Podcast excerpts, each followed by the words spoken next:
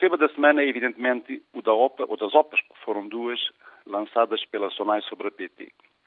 Há cinco anos atrás, o ambiente que se via na Europa era o de que o setor das telecomunicações iria consolidar rapidamente, conduzindo à formação de quatro ou cinco grandes operadores de nível europeu pela via do agressivo processo de aquisições. E dizia-se então que a PT teria de ter uma estratégia de crescimento ambiciosa para ganhar escala e capacidade competitiva, pois se não fizesse,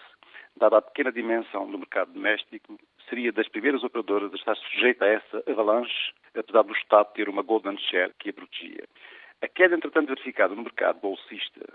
e os exagerados preços pagos pelos operadores, na maior parte dos países europeus, na aquisição das licenças relativas à terceira geração de telefones móveis,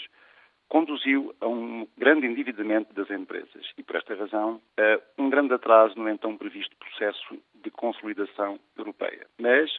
dado o novo quadro competitivo e regulatório europeu, ele era inevitável. Pelo que, logo que as empresas equilibraram os seus balanços, a Europa admitiu a possibilidade de ir a abolir as golden shares. O ambiente regulatório apertou um pouco mais os operadores e se restabeleceram as condições de confiança no mercado,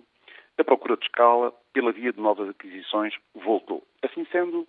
e não tendo, entretanto, a PT desenvolvido uma estratégia agressiva de crescimento não orgânico,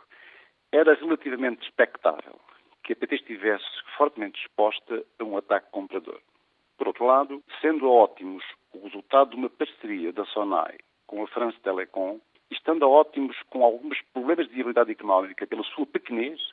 dado não ter conseguido atingir, até agora pelo menos, apenas uma cota de mercado que não chega aos 20%, seria lógico admitir que o Grupo Sonai ou vendesse a ótimos, ou fizesse o que acaba de fazer, que foi o lançamento de uma obra sobre a PT. E também, na tentativa de vir a controlar pelo menos uma das redes de transporte de sinal, na hipótese de falhar a OPA sobre a empresa NEM, lançar igualmente, como fez, uma OPA sobre a PT Multimédia, que, como se sabe, controla a TV Cabo e que já é hoje uma rede sofisticada de banda larga. Encontramos assim perante uma situação interessante e inédita no mercado português, que passa por saber qual vai ser o comportamento do Estado relativamente à Golden Share, que detém sobre a PT, qual vai ser a reação dos atuais acionistas, em particular a Telefónica de Espanha, relativamente à OPA lançada, que operações de racionalização de negócios entre a Sonar e a PT vai o regulador autorizar e, finalmente, como vai atuar a Comissão de Valores Imobiliários, por estarmos em presença de duas operações de bolsa com três empresas cotadas.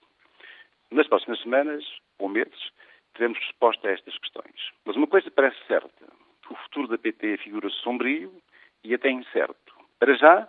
a Sonaia parece a pensar grande, que é uma atitude que infelizmente não é muito comum no mundo empresarial português e por esta razão é sempre de aplaudir.